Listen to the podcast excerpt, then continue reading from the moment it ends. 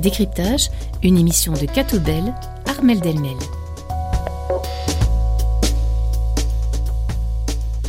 Bonjour à tous et à toutes, bienvenue dans Décryptage, votre émission Catobel sur RCF. Aujourd'hui, pour décrypter l'actualité avec moi, j'ai en studio Pierre Granier, secrétaire de rédaction chez Catobel, et Gilles Knockartz, porte-parole de chez euh, Caritas Belgium International. C'est dans l'autre ordre, mais c'est pas grave. Bonjour messieurs, bonne année. Bonjour, meilleurs vœux. Bonjour Armel, bonjour Gilles. C'est la première de l'année, je suis encore un peu en vacances, désolé. Alors comme d'habitude, deux sujets ont été choisis pour cette émission.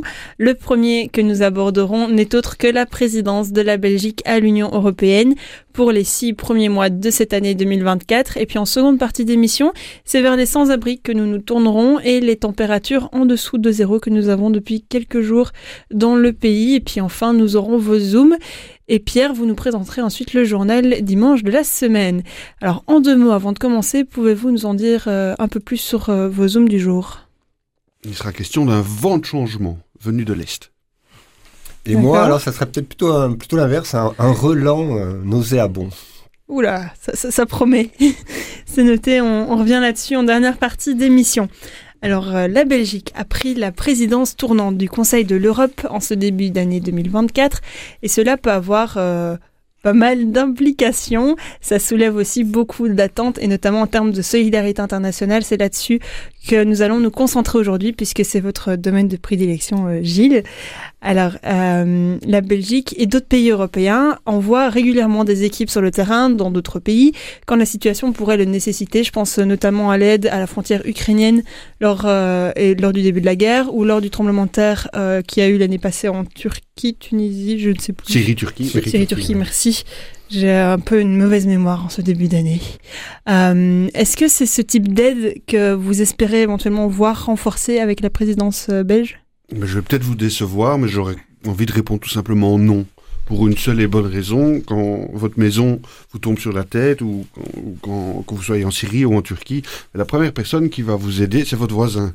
Et la première organisation qui va vous aider, c'est, bah, dans le cas de Caritas, la Caritas paroissiale de, proximité mhm. ou l'organisation euh, établie euh, parce que la société civile existe aussi et est vivante aussi dans ces pays-là. Et on nous demande, nous, en tant que, en tant qu'humanitaires, d'être de plus en plus attentifs à, à finalement passer les commandes, passer les rênes à ces partenaires locaux qui sont bien mieux placés que nous pour répondre rapidement, pour répondre qualitativement, pour répondre à moindre frais simplement parce qu'ils sont déjà inscrits dans un territoire, ils ont déjà la, la confiance d'une d'une d'une population, des autorités. C'est hyper important que le travail de, de secours ou de, de, réponse à plus long terme s'inscrive dans, euh, dans un territoire. Et donc, qui sommes-nous chez, chez Caritas euh, Belgique ou dans une administration euh, européenne pour, pour savoir comment mieux répondre à, ces besoins? Donc voilà, c'est un petit peu ce, ce mouvement-là qu'on a envie de continuer à consacrer. C'est pas nouveau, mais c'est peut-être plus important qu'avant et on peut peut-être y revenir tout à l'heure. Est-ce que il y, a ce, ce terme, je sais pas exactement d'où il vient, mais euh, que le, les personnes blanches, entre guillemets, enfin notre partie du monde, agissent parfois en sauveur pour les autres parties du monde. Est-ce que c'est une euh, chose qui, il est temps que, enfin, il est temps que ça s'arrête pour vous, ou est-ce qu'on peut quand même continuer d'aller donner notre petit coup de main euh, si on peut? La question s'était posée, je me souviens hein, quand il y a eu le tremblement de terre au Maroc, où tout de suite la France a, voilà, mhm. proposé son aide et le Maroc a dit écoutez, on fait d'abord avec nos moyens, on a logistiquement, voilà, on a, on a la possibilité d'acheminer du secours comme on peut. Je veux dire, c'est pas parce que ce sera la France qui va l'amener que ça sera mieux fait ou plus vite fait, au contraire, sans doute. Mais, mais ce problème s'est posé effectivement une espèce de, voilà, il y avait des relents de, paternalisme, de, de colonialisme peut-être derrière, euh, des très mauvaises euh, relations diplomatiques entre la France et le Maroc qui ont sans doute aussi, euh, euh ben voilà, pas facilité le, la communication là-dessus. Mm-hmm. Bon, euh, mais on est dans cette question-là. Euh, il y a peut-être aussi euh, à réviser notre peut-être un petit sentiment de supériorité parce qu'on a plus de moyens. On pense avoir effectivement plus de matériel, plus de technologie. mais comme le dit Gilles, quand un tremblement de terre Euh, quand vous subissez un, tremblement de terre, c'est sûr que c'est le voisin immédiat qui a le plus de chances de vous sauver que, les plus expérimentés des pompiers qui, vont devoir euh, voilà le temps de se mettre en, en mouvement. Euh, il y aura un délai qui, va représenter de nombreuses heures. Donc donc là il y a voilà il y a sûrement plus à faire en matière de reconstruction ensuite avec des liens pérennes je dirais et puis où là on peut amener peut-être du savoir-faire des mais, mais dans l'immédiat, voilà, quand les choses se passent euh, tout de suite, euh, je crois que ce sont les, pays encore voilà, qui subissent, qui sont les, les plus mm. euh, aptes à apporter les premiers secours. Est-ce que l'aide de l'Union européenne, l'aide des Occidentaux, elle est devenue un peu, entre guillemets, inutile aujourd'hui? Ou est-ce qu'il y a quand même des paquets d'aide qui peuvent être considérés comme utiles et importants? Elle est loin d'être inutile, mais elle pourrait être meilleure. Je pense que c'est un petit peu ça mhm. l'enjeu euh, des débats qu'on doit, qu'on doit continuer à alimenter. Euh, Caritas et les autres réseaux humanitaires, on, est un petit peu les héritiers d'une tradition. On a, on a, soyons, soyons transparents, on, a fait beaucoup de bêtises par le passé, bon, et des, méthodes qu'on appliquait ont, parfois des effets contre-productifs. Mais ce secteur, il a le mérite d'oser quand même se, remettre en, se remettre en question. Justement, mieux localiser la réponse au niveau des, euh, au niveau des partenaires, de ses partenaires locaux, euh, soutenir le, soutenir le, le déploiement d'une société civile forte, experte, qui sera en mesure de répondre aux challenges urgent du moment, mais également aux problématiques euh, à, plus long terme, c'est un vrai, euh, c'est une vraie opportunité pour euh, pour l'Europe de continuer et pour la Belgique en tant que présidente de continuer à être un acteur de pointe dans le soutien. Ce qu'il y a, c'est qu'on se rend compte qu'il y a une conjonction de crise qui est assez considérable pour le moment. le système de l'aide, l'architecture de l'aide est, très fort ébranlée par euh, tout ce qui se passe, ne fût-ce qu'à la périphérie de l'Europe, mais chaque, chaque, euh, chaque continent maintenant est, concerné par au moins un conflit majeur et on sait que les conflits restent premier, la première cause en fait de, besoins, de humanitaires et que là-dessus en plus se greffe le, réchauffement climatique. Donc on est au devant de besoins qui vont encore augmenter. Donc il est urgent que ces, financements euh, continuent d'avoir un impact maximal. Et en partenariat avec les, comme tu dis, les, instances locales, ça c'est très mhm. important. Et justement, comment est-ce que euh, l'Europe, comment la Belgique à la présidence du Conseil euh, de l'Europe pourrait euh, aider ces instances locales? Comment, qu'est-ce qu'on peut mettre en place pour les aider? Bah, Notre conviction en tant que que, que, secteur, c'est que l'aide, elle doit servir, si on doit encore appeler ça comme ça d'ailleurs, c'est déjà un débat en soi, la coopération internationale, elle doit servir à aider. Et qu'on a encore un petit peu cette fâcheuse tendance à la conditionner. Donc on va vous aider à la condition que ces accords commerciaux-là, ils puissent se négocier de cette manière. On va, là, on, va, on, on, va vous aider, mais surtout faites en sorte que vos migrants, ils, restent chez vous.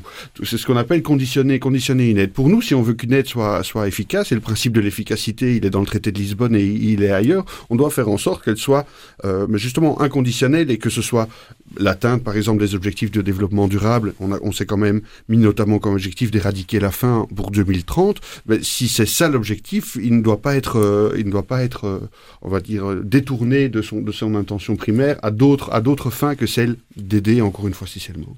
Pierre, ça vous parle, une aide inconditionnée? Oui, l'aide inconditionnelle, c'est un discours très euh, qu'on entendrait facilement dans, le, dans la bouche du pape, enfin, qui, qui, répète souvent de toute façon. Donc ça, on l'entend. Et l'aide inconditionnelle, l'amour inconditionnel, euh, je dirais, c'est le premier mot qui, qui me vient à l'esprit si je devais résumer la, le sens de la, de la foi catholique. Euh, et donc, cette, euh, ne pas avoir peur de l'autre, hein, euh, tout, tout, voilà, toute cette tous ces, ces, efforts qu'on doit faire euh, en, prenant sur soi et puis en, allant, en osant aller vers l'autre. Et euh, c'est intéressant parce que ça, dans, le, dans, les, dans les six priorités euh, que la, la, présidence belge s'est donnée, il y a, il y a donc la, il y a protéger les individus et les frontières. Alors justement, comment ça va s'articuler avec cette nécessité de, de venir en aide aux autres, puisqu'on a, on a un pacte sur le pacte européen, donc sur l'asile et la migration, qui est en, voie de, conclusion, enfin qui va être voté probablement sous la présidence belge. On va en parler. Et oui, qui est plutôt, voilà, alors, donc je ne vais pas griller le sujet, mais enfin qui, est, qui, qui a plutôt un, comment dire, un aspect très répressif qu'accueillant. alors il y a euh, de l'aide euh, inconditionnelle, enfin peut-être pas inconditionnel, j'ai pas été lire toutes les petites euh, les petits détails, mais il y a un paquet d'aides, en tout cas un fonds qui a été créé par la COP, les pays à la COP 28 euh, concernant les euh, pays qui sont euh, victimes d'événements climatiques graves. Donc ils pourraient dans ce cas-là faire appel à ce fonds pour les aider à se reconstruire. C'est ce genre d'action que vous attendiez de la présidence belge? Ben, on sait qu'il y aura un nouveau rendez-vous de la COP à la fin de l'année, donc et que donc la présidence belge aura, ce sera clôturé d'ici là. Mais on sait qu'il y a un événement euh, préparatoire au mois de juin et qu'il reviendra encore à la, à la, Belgique du coup de euh, organiser organiser les troupes européennes pour que ben, justement, j'ai encore une fois utilisé le mot leadership, que le leadership européen en matière de climat puisse à nouveau euh, s'affirmer. Et c'est vrai que la question des, des, pertes et préjudices, donc comment on fait en sorte qu'un État qui a qui a subi, et on sait que c'est souvent des pays en développement qui sont le moins responsables des mm-hmm. des effets du des effets du changement climatique qui les qui les qui les vivent en premier et qui en font qui en font les frais. Donc faire en sorte que ces que ces outils ces pays puissent non seulement prévenir euh, les effets du, du changement climatique et puissent s'adapter, mais qu'ils puissent aussi réagir quand, quand on sait que ben, des eaux montent, quand on sait que des terrains glissent, quand on sait que des, des crises des crises alimentaires se, euh, deviennent deviennent structurelles. Et donc c'est tout l'enjeu de ces pertes et préjudices. Oui, et puis je dirais de manière plus générale, donc le, pacte vert donc euh, de l'Union européenne vise à une neutralité carbone d'ici 2050 pour l'Europe. Donc il y aura forcément des répercussions, en bien j'espère pour les pour les autres pays. Mais donc il y a c'est à tous les niveaux qu'il faut qu'il faut progresser du point de vue de, cette transition euh, écologique, cette transition verte. Et donc ça, aussi c'est une priorité du de la présidence belge. Donc voilà. Maintenant. Euh, il y a d'autres soucis autour de cette présidence parce que euh, elle, elle, est concomitante à la, aux élections européennes. Alors, mm -hmm. on espère que les enjeux, les enjeux euh, nationaux vont pas d'une certaine manière influencer cette, cette présidence belge, euh, cette présidence européenne par la, par la Belgique. On, on peut penser que non, vu qu'il y a quand même une grande expérience et que la Belgique est un des pays fondateurs. Mm -hmm. Elle a déjà 13 présidences euh, en, expérimentées par le passé, donc c'est c'est une, la Belgique est un pays qui, est chevillé à la, construction, à la construction européenne. De ce côté-là, il n'y a pas, de problème. Mais voilà, il y a quand même des enjeux très forts autour du vote et notamment quand on voit les, sondages qui placent les partis euh, alors anti-européens, et séparatistes, euh, donc, en tête des sondages euh, en Flandre. C'est vrai qu'on peut avoir quelques petites craintes par rapport à ça, mais voilà, dans un contexte plus européen, sans doute que ça sera, ça, voilà, je pense que la Belgique va faire, euh, va faire les choses bien. Va essayer d'avancer un maximum de dossiers. On espère qu'on laisse, que la Belgique laissera une trace positive euh, Exactement. avec cette présidence. Oui, bien sûr. Vous parliez tout à l'heure du pacte migration de l'Union européenne, Pierre. Je reviens justement à, ce sujet. Euh, Caritas avait publié, hein, Gilles, un article à ce sujet de ce pacte, craignant que cela empire la situation pour les pays qui voient le flux de migrants arriver et pour les migrants qui euh, sont renvoyés euh, chez eux, euh, pour la plupart. Et vous proposiez des solutions alternatives à cela. Est-ce que vous pouvez nous en dire un peu plus? Ben oui, disons, première chose, il faut aussi saluer le fait qu'on a un pacte. On sait que se coordonner au sein de l'Union européenne est, une, est un impératif qu'on ne peut pas contourner euh, face à la question migratoire. Ce n'est pas la Belgique seule de faire face euh, à, à, la question, à la question migratoire, dont on sait qu'elle va continuer à prendre de l'ampleur et occuper les, les, pages de nos médias, et pas, et pas que ça. Euh, donc, soyons, euh, soyons francs, c'est une, c'est en soi une avancée. Ce qui nous, ce qui nous chagrine un peu plus, c'est qu'on a l'impression euh, qu'on met de plus en plus de côté la, question de la personne, que nous on aime bien mettre au centre de ces, de ces politiques, et qu'on met qu'on a tendance à éluder de plus en plus la question des droits humains pour privilégier la question de la protection, mais pas seulement de la personne, la protection des frontières. Alors soyons clairs, c'est aussi là, euh, bah, le, tout à fait le, c'est tout à fait légitime que les États et l'Union européenne euh, veillent à ces frontières, mais pour nous la, la, frontière ne peut pas être défendue à tout prix, au prix notamment bah, du, du, du cimetière qu'on voit qu'on voit euh, dans la Méditerranée euh, tous les tous les jours. et donc on, on aimerait que que ces que ces politiques et que ce pacte soit l'occasion de tour, tourner le dos à ces pratiques, de refuser de refuser les refoulements par exemple, et, et, et d'arrêter d'entretenir un peu l'illusion qu'on va empêcher la, la mobilité humaine et que c'est possible et que c'est possible d'y arriver et que ça va que ça va tout régler. Donc il y a quelques on a quelques critiques à formuler et des contre-propositions à faire. Et du coup, ces contre-propositions, elles sont Mais donc remettre remettre la, la, personne au centre, faire en sorte que les personnes qui ont besoin d'une protection internationale, et sont nombreuses, mais y aient effectivement accès. Donc ça veut dire qu'on puisse introduire une demande d'asile sans avoir, mhm. euh, en, en, faisant de manière sûre, de manière légale, en évitant de devoir passer par des passeurs, en évitant de prendre des risques pour sa propre vie et de, de s'exposer, d'avoir le droit à un accueil pendant qu'on est euh, pendant l'examen de cette de cette procédure-là, une procédure qui soit rapide, claire, lisible, et, des, et quand, quand, elle aboutit euh, quand elle aboutit positivement, que la personne ait un droit à l'insertion et trouve son chemin dans la, dans la communauté. Et quand, quand elle se termine euh, négativement, qui est cas de plus ou moins 65% en Belgique des, des, demandes d'asile, que la personne ait droit à un retour à des conditions de, de vie qui soient, qui soient dignes. Donc réhumaniser le, débat, parce que euh, c'est peut-être dur à entendre aujourd'hui, mais on est prêt à prendre du vent contraire. Je pense que tant les, tant les migrants que, que la société d'accueil a à gagner que tout ça se fasse de manière digne. Pierre, ça vous parle? Oui, parce qu'on a, on assiste finalement à un profilage sur les nationalités, donc des, des critères assez, euh, comment dire, euh, assez stricts, enfin, mais très répressifs.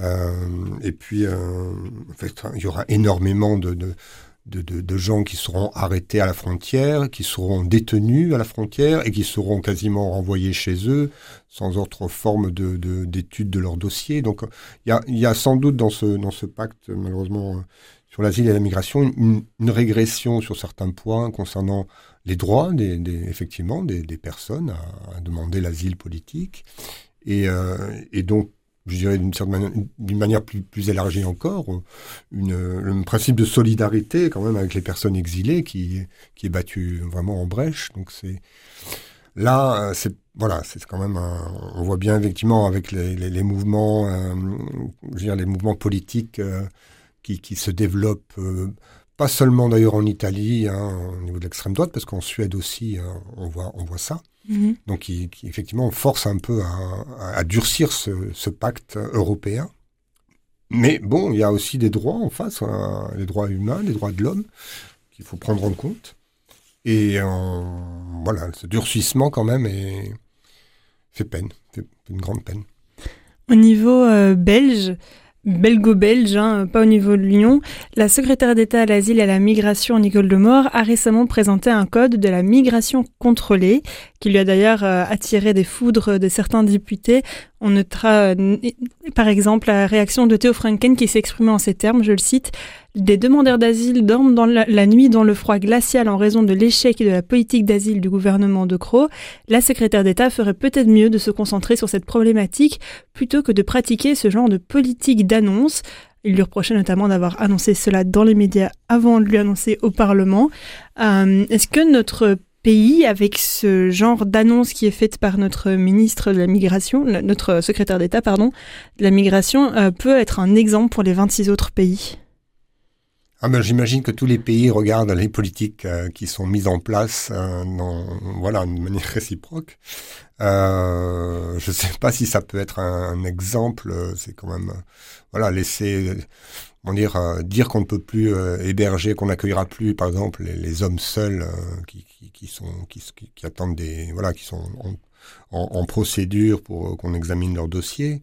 Cela, ce n'est que sa dernière sortie dans les médias, mais on a eu d'autres avant oui, dont on se oui, souvient. Oui, oui, oui. Donc effectivement, c'est bon, on peut pas considérer ça comme un exemple, en tout cas en matière d'humanité. Euh, maintenant, j'imagine qu'il y a des, il y a des, politiques, effectivement, des, gouvernements qui se sont dit, ben voilà, on le fait en Belgique, pourquoi on le ferait pas chez nous?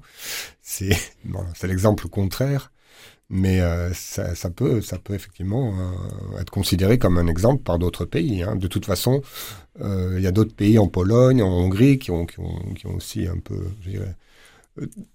très rapidement, quand il y a eu les, les, la crise migratoire, pour, pour poser des, des, conditions terribles. Euh, et donc, euh, bon, y a, je ne sais pas, il y a, en matière de, d'attitude vertueuse en, en, Europe, je ne sais pas quel est le pays qu'on pourrait donner en exemple. Mmh. Euh, c est, c est, on se, voilà, c'est une question qui effraie tout le monde, mais à cause des enjeux politiques qu'il y a derrière, ouais, ça c'est clair. Gilles? La, la, Belgique était, euh, non, a une tradition hein, d'accueil, une tradition d'hospitalité. Jusqu'il y a une petite dizaine d'années, notre système d'accueil fonctionnait, euh, fonctionnait bien sans remous et on, on était possiblement à l'époque un, un, élève modèle. Je, je crains malheureusement qu'on qu l'évoque à cette antenne chaque fois que vous vous m'invitez. on campe maintenant avec une crise de l'accueil qui est devenue qui est devenue structurelle et on se satisfait de, de standards qui n'en sont qui n'en sont plus. Et en effet, c'est devenu légitime. On fait le lien peut-être avec le sujet déjà de la seconde partie de l'émission. C'est devenu, on accepte que 2000 personnes soient, soient livrées elles-mêmes et dans, et dans la rue alors qu'elles ont, qu'elles ont tous les droits euh, à l'accueil le temps que leur, euh, que leur demande d'asile soit, soit exercée. Donc oui, on continue de, on continue d'espérer que, que la Belgique va donner un exemple à ce niveau-là, y compris à l'occasion de cette, de cette, de cette présidence européenne. Après, tout n'est pas, tout n'est pas noir non plus. La Belgique hier a, euh, ce, ce, code ce nouveau code migratoire n'est pas passé, mais la Belgique a exclu pour de bon, a inscrit dans la loi, la, la exclu dans la loi la détention des enfants. C'est aussi une demande historique de tout un secteur. Pour nous, on refuse de voir la place de personnes migrantes derrière, euh, des barreaux parce que on n'est pas criminel parce qu'on est, une personne euh, migrante euh, et a fortiori des enfants. On a été plusieurs fois condamné par la Cour européenne des droits de l'homme. Il y a des, rapports scientifiques qui témoignent très bien de l'effet désastreux de la détention sur les enfants. La Belgique a entendu, cet appel-là. Euh, il reste 23 pays, 21 pays à, à, à convaincre maintenant d'emboîter de, d'emboîter le pas. Donc voilà, ça montre que quand on veut, on peut aussi. Donc on va, vous, vous, avez bien vu euh, mon jeu, on va faire la petite pause avant de passer au sujet suivant qui justement parle du, du sans-abrisme et donc euh, parfois des migrants qui se retrouvent dans la rue aussi par ces températures froides.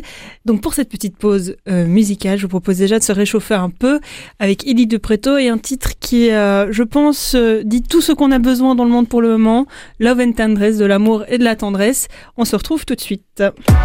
C'était le début des années 20 le début de la fin sûrement. Toi tu courais toujours en vain, ouais tu aimais gagner ton temps. Dans les trop tard de tes 30 ans, ouais tu étais déjà sous l'eau. Et tout l'apnée de ton dedans semblait te lancer des signaux.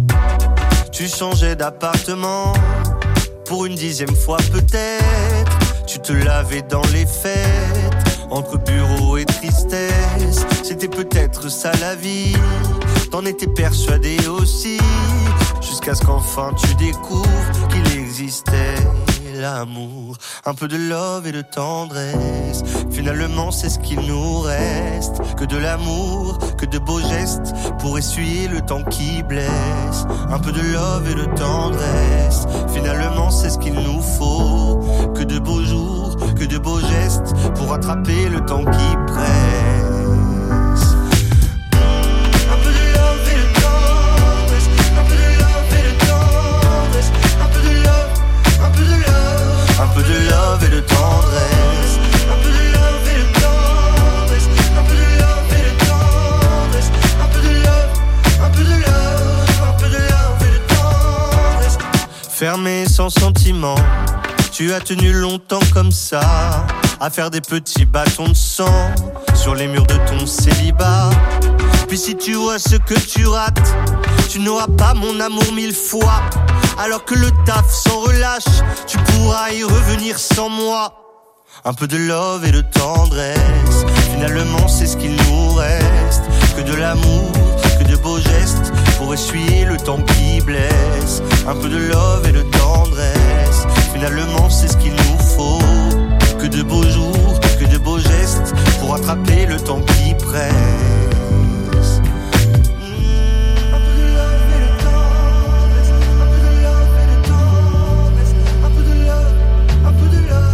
Un peu de love et de temps.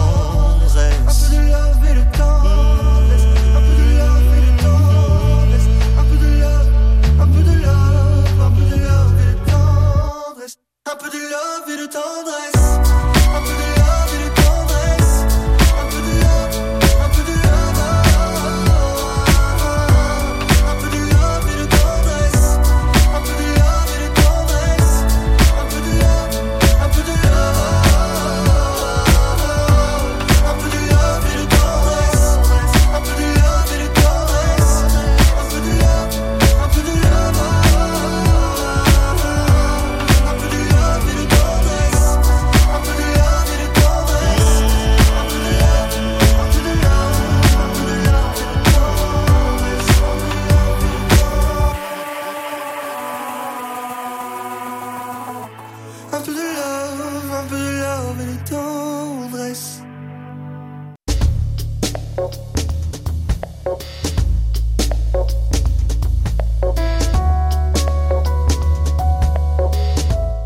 Décryptage, une émission de Catobel, Armel Delmel. Et nous sommes de retour dans Décryptage, votre émission de Catobel sur RCF. Dans cette seconde partie d'émission, nous allons nous intéresser de plus près aux moins fortunés d'entre nous. Je fais bien sûr allusion, comme tout à l'heure, aux sans-abri qui doivent parfois encore dormir dans la rue, malgré les températures négatives que nous connaissons cette semaine. Et euh, d'ailleurs, pour cette semaine, le plan grand froid dans les différentes régions a été activé ou renforcé par endroits afin de leur venir en aide. Il y a même des endroits où l'on a pardon, ordonné l'arrestation des personnes qui dorment dans la rue afin que ce ne soit pas le cas. Ce lundi, le bourgmestre de Liège a lui aussi pris une ordonnance pour obliger les sans-abri à passer la nuit euh, dans les abris. Euh, il me semble que la première nuit, il n'y a qu'une dame qui a dû euh, dormir derrière les barreaux entre guillemets parce qu'elle ne voulait pas lâcher son chien. Mhm. Donc voilà, c'est tout le monde peut aujourd'hui dormir à l'intérieur grâce à ce plan grand froid. Alors selon vous, messieurs, est-ce qu'il y a est-ce que suffisamment est fait pour loger les sans-abri dans notre pays? En tout cas, euh, voilà, on essaie d'être positif par rapport à ça, loger euh, par ces températures vraiment glaciales, hein, tout le monde quelque part au chaud. Euh, moi, j'ai lu qu'il y avait une sans-abri qui était mort à Excel. On ne sait mhm. pas si c'est lié au froid ou à autre chose, mais en, tout cas, voilà, dire, ça, reste encore tragique. et, et l'actualité elle se, elle répète finalement chaque année. Euh, voilà, dès que les températures sont négatives, on a toujours le même constat.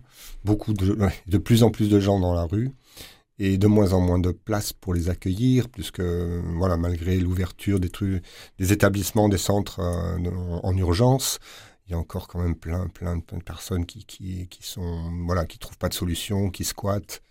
Et, euh, et donc on a des chiffres et qui montre qu'on est, on est toujours en manque de logement. Donc la, la, problématique, en fait, elle, remonte à, à, des niveaux, je euh, en tout cas pour Bruxelles, à des, à des niveaux, euh, d'ordre économique, c'est-à-dire que les, les, loyers sont très chers, de plus en plus chers, et donc il y a toute une partie de, de la population qui, qui, voilà, qui se retrouve à la rue. Euh, et puis il y a les sans-abri qu'on voit, et puis ceux, il y a ce qu'on appelle aussi le sans-abrisme caché, c'est-à-dire que voilà, un garçon, un jeune garçon, une jeune fille, euh, n'a plus les moyens de, payer son loyer, quitte, il est hébergé par des amis, euh, un jour, deux jours, voilà, de manière très, de manière très précaire. Donc, franchement, cette, problématique, elle, mérite que, je sais pas, qu'il y ait un espèce de plan Marshall, je sais pas comment, envisager les choses, mais euh, on peut plus chaque année faire les mêmes constats et, avoir ces maraudes et, maintenant la police qui intervient pour obliger les, gens à, trouver un centre. Euh, quelques chiffres, hein, donc euh, l'explosion du sans-abri, par exemple à Bruxelles, c'est 20% entre 2020 et 2022. Des chiffres dont on, mentionne souvent. voilà, on est à plus de 6000 sans-abri euh, dans les rues de Bruxelles. Et là-dedans, euh, un cinquième ont entre 18 et 25 ans. De plus en plus de femmes. Et, ce qu'on propose, c'est à peu près 5000 places d'accueil, dont 3000 de, de places dans des centres d'hébergement d'urgence. Donc on a toujours voilà, un millier de, de lits qui font défaut, qu'on trouve après en faisant jouer les solidarités locales, enfin voilà, en, essayant de trouver des solutions euh, mhm. un peu bricolées à la dernière minute, je dirais. Donc, euh, mais c'est vrai que c'est pas l'idée, c'est pas d'avoir de, des centres euh, où dès qu'il y a des grands froids, ben les, les, sans-abri peuvent se réfugier. L'idée, c'est d'être d'avoir un travail beaucoup plus en amont et un travail beaucoup plus structurel. Et donc on sait que donc à Bruxelles, je le disais, les loyers sont très chers, donc il faut développer sans doute un peu plus l'habitat social. Euh, faire baisser les loyers et, puis voilà d'autres mesures sans doute aussi euh, pour accompagner les gens sans abri. Il y a aussi un chiffre qui est important, puisqu'on parlait tout à l'heure de, l'accueil des, demandeurs d'asile, c'est que apparemment 30% des, sans-abri sont des primo-arrivants. Euh, ça, c'est, voilà, on, les, voit effectivement, et on en a entendu beaucoup parler par rapport aux décisions de, de la, secrétaire d'État de, de Justement, vous parlez de cet homme qui a été retrouvé euh, mort à Excel en début de semaine. Comme vous l'avez dit, on ne sait pas encore exactement si c'est à cause du froid ou d'autre chose que cette personne est décédée. Mais est-ce qu'on aurait pu faire plus pour euh, éviter ça et pour l'éviter à d'autres personnes euh, qui malheureusement décéderont peut-être à cause du froid cette année moi, je constate quand même qu'il y a quand même beaucoup de, gens préoccupés, enfin, des citoyens préoccupés du sort des gens dans, la rue. Donc, enfin, je, le vois dans ma rue. Hein, il, y en a, il y en a quelques-uns.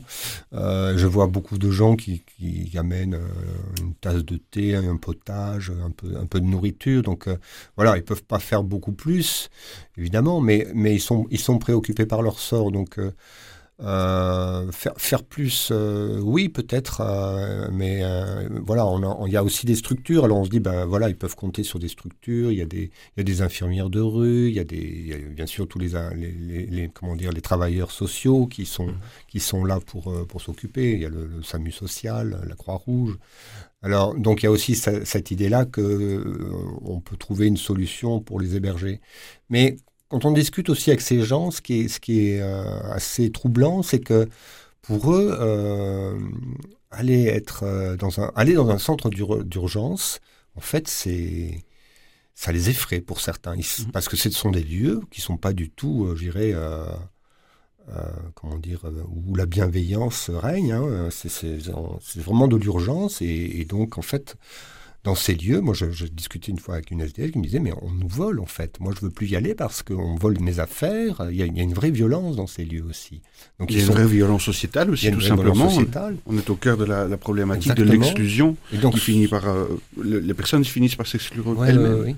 Et donc, il arrive que ces personnes fuient les maraudes. Quand ils voient des maraudes, en fait, ils s'en vont, ils vont, ils vont se cacher pour pas justement être euh, amenés euh, dans, dans ces lieux-là. Ils préfèrent squatter même dans des conditions euh, très difficiles, ou, se réfugier dans une, dans une station de métro, que d'aller dans ces lieux. Donc, euh, on va voir beaucoup de demandes, c'est vrai, de gens qui font voilà, les numéros de téléphone pour essayer de trouver un, un, lieu où ils pourront passer la nuit au chaud, mais on voit aussi, quand même, quand on discute vraiment avec les, ces, gens, ces sans-abri, on voit aussi que certains euh, les fuient. Enfin, donc, vous voyez, la, la, toute la mmh difficulté.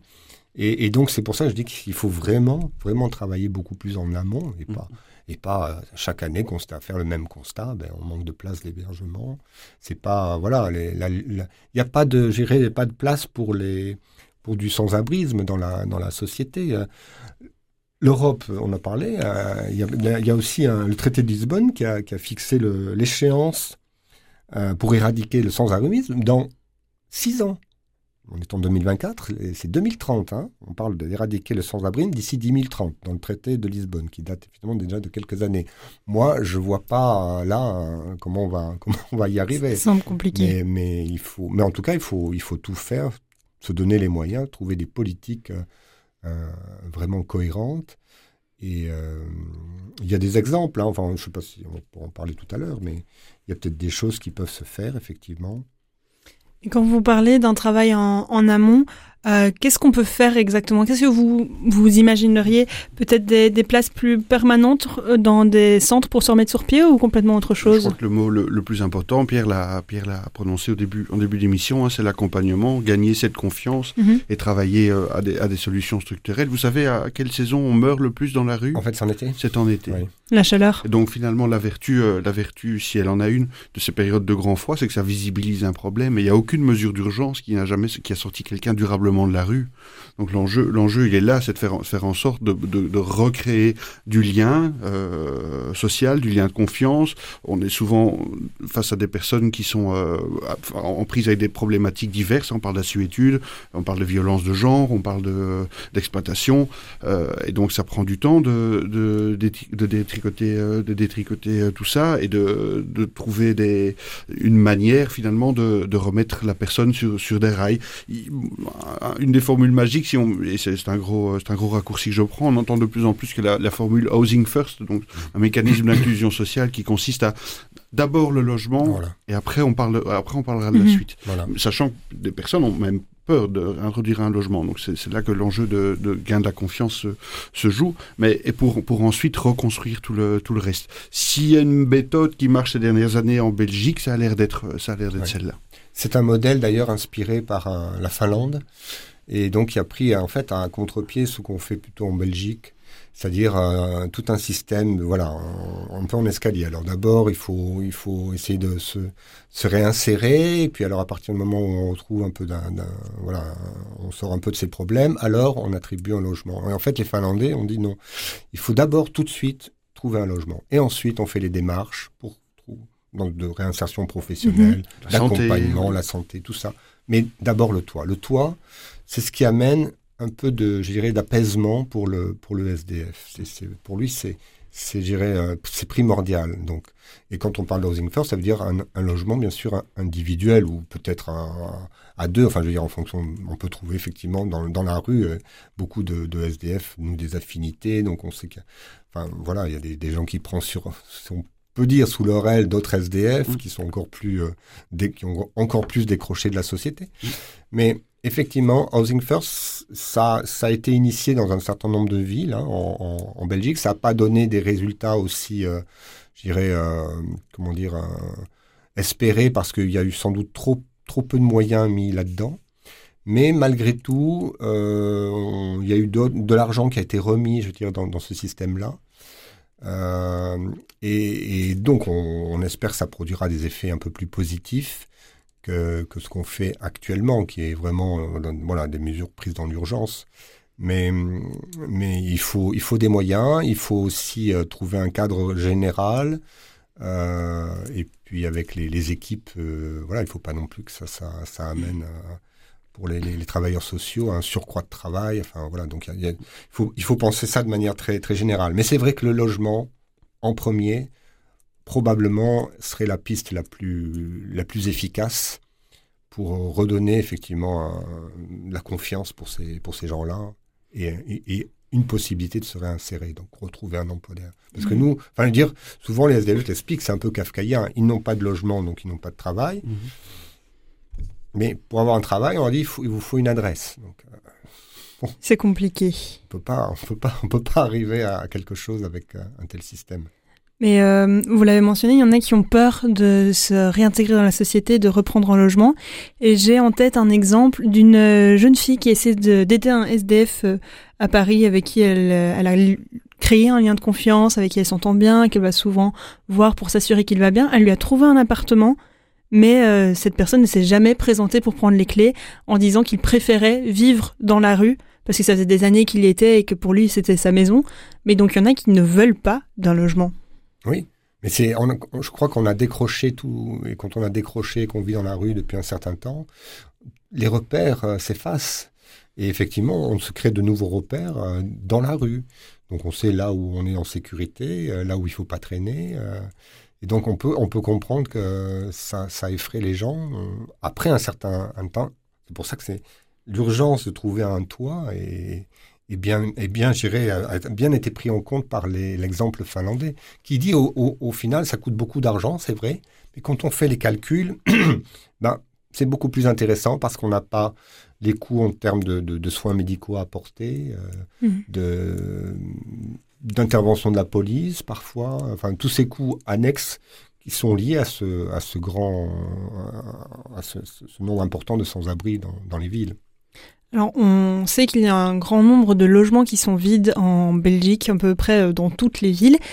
Est-ce qu'on ne devrait pas, entre guillemets, obliger les propriétaires de ces logements, non seulement à les remettre en état pour ceux qui ne le sont pas, mais de les mettre à disposition au moins pour les périodes euh, plus dangereuses, c'est-à-dire l'hiver et les grosses chaleurs en été c'est déjà une option légale dans, dans plusieurs villes. Hein, et un autre, euh, un autre dispositif qui a aussi pris, euh, enfin fait ses preuves, c'est l'interdiction euh, finalement d'expulser aussi les, les personnes mhm. à aller proche, de, proche du grand froid. Donc si on conjugue ces deux, ces deux, ces deux mesures et qu'on pratique effectivement l'obligation, l'obligation légale de mettre à disposition ces, ces logements, il y a sans doute le, le début d'une solution qui émerge, mais qui n'aura de sens ou qui ne s'inscrira dans la durée que si, par exemple, les, les, personnes qui bénéficient d'un revenu d'intégration sociale sont en mesure de, de, de, payer, un, de payer un loyer. Si, les, si, les, si les, le prix des loyers continue d'augmenter, tel qu'on le voit à Bruxelles, même de plus en plus, dans, enfin, dans les grandes villes, c'est une tendance généralisée, elle est peut-être plus aiguë à Bruxelles et à Anvers. Euh, si, si, on ne parvient pas à ces personnes, à donner des perspectives à long terme, ces personnes, remettre le pied à, l'étrier ne suffira, ne suffira pas pour remonter euh, en selle. Et avoir des loyers dont le prix s'adapterait en fonction euh, des revenus de la personne.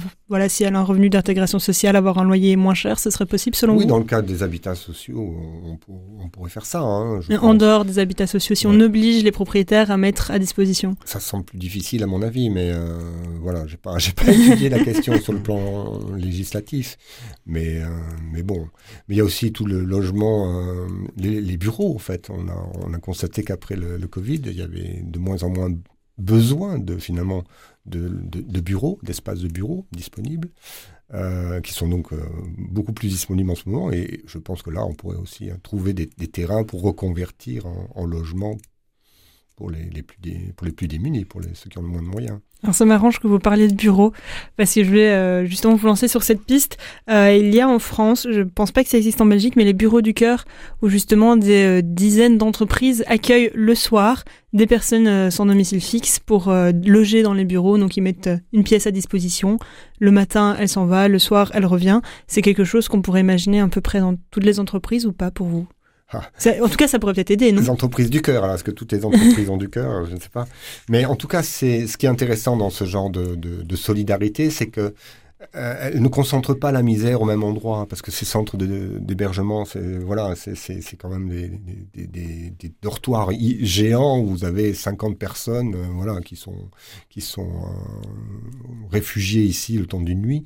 Euh, plus on aurait d'entreprises du cœur qui alors hébergeraient un, deux on aurait un maillage beaucoup plus intéressant dans une ville euh, et donc euh, avec peut-être moins justement ces réticences de la part de, certains SDF qui ne veulent pas qui ne veulent pas aller dans ces dans ces centres. Avec euh, bah, en tout cas le grand mérite d'une mesure comme celle-là, c'est qu'elle rétablit le lien, hein, et on sait que c'est aussi comme ça que ça, commence, parce que ça permet simplement de mettre un visage, une histoire sur une, sur une problématique, que ça peut euh, aussi faire en sorte qu'on se sente considéré dans, sa, dans son problème, et c'est peut-être c'est peut-être comme ça que les justement que certains verrous euh, mentaux vont pouvoir vont pouvoir sauter, qu'on va pouvoir reprendre reprendre le fil d'une existence qui a qui a manifestement basculé à un moment. C'est une caricature, mais bon, le sans-abrisme, c'est un petit peu comme le handicap, ça peut arriver, ça peut arriver à tout le monde. Il y a, bon, il y a des schémas qui sont assez, assez connus, mais il y a aussi des accidentés de la vie qui, qui voilà, sont, étaient loin d'imaginer que, que ça puisse se terminer, se terminer comme ça. Donc, si on veut rompre avec la désociabilisation, pourquoi pas? Mais ce qui est terrible, le constat, c'est qu'il y a des moyens qui sont posés. Je, je, vois là 34 millions qui ont été débloqués en 2023 en, en région Wallonne euh, pour, euh, par le plan territoire zéro sans abrisme, donc euh, débloqué par la ministre Montréal. Euh, à Bruxelles aussi, euh, c'était, je crois, de l'ordre de, de, On a doublé de, les moyens. De 10 millions hein, pour. Euh, ouais, ouais. 10 millions début 2003 pour euh, donc Housing First, pour l'opération Housing First. Donc deux, oui, c'est ça, 10 millions au niveau, je pense, au niveau du peut-être du pays, en tout cas 2, 2 millions 25, euh, 250 000 euros pour Bruxelles. Donc il y a, y a, des moyens qui sont, qui sont mis en place, qui sont. Et donc ça, ça préoccupe, on voit bien les, les, les politiques, mais sans doute qu'il faut vraiment avoir une une analyse beaucoup plus globale de, du, du, problème et, et, et, pas toujours voilà mettre de l'argent mmh. qui euh, qu'il faut remettre à, à chaque à, fois à, à, chaque fois oui à, longueur d'année et qui euh, voilà qui ne résout pas finalement qui ne permettent pas d'éradiquer le sans-abrisme. Merci euh, messieurs pour vos réflexions sur ce sujet ainsi que sur le précédent. Je vous propose maintenant de faire une nouvelle pause en musique. On reviendra ensuite pour vos zooms. Et cette fois-ci, nous allons retourner un peu dans la cour de récréation avec euh, Alain Souchon. J'ai 10 ans.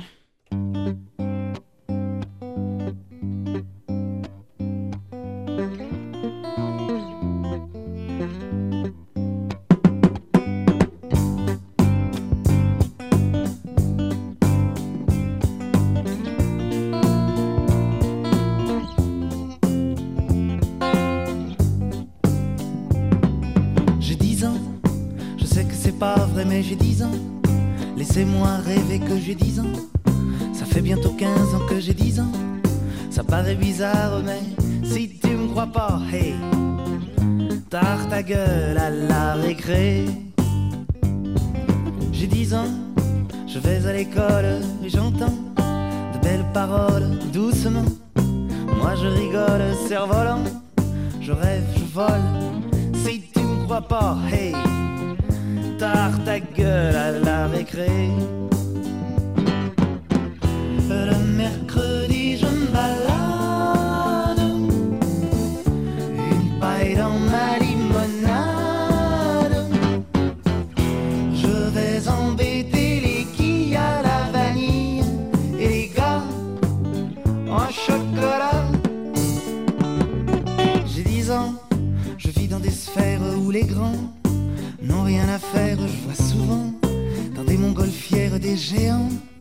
et des petits hommes verts. Si tu me crois pas, hey, tard ta gueule à la récré. J'ai dix ans, des billes plein mes poches, j'ai dix ans.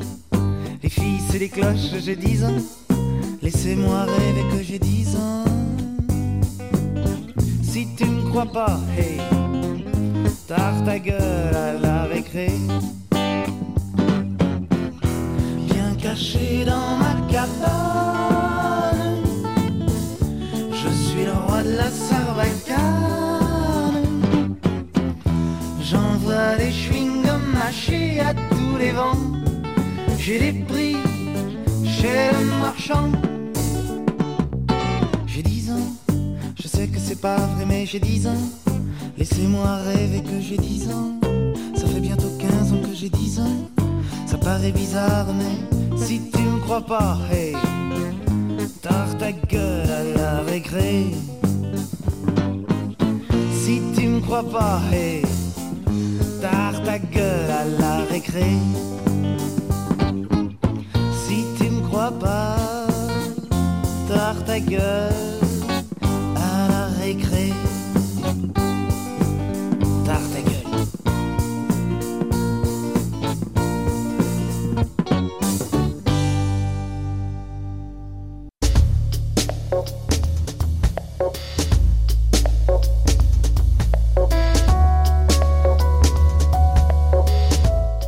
Décryptage, une émission de Cato Bell, Armel Delmel.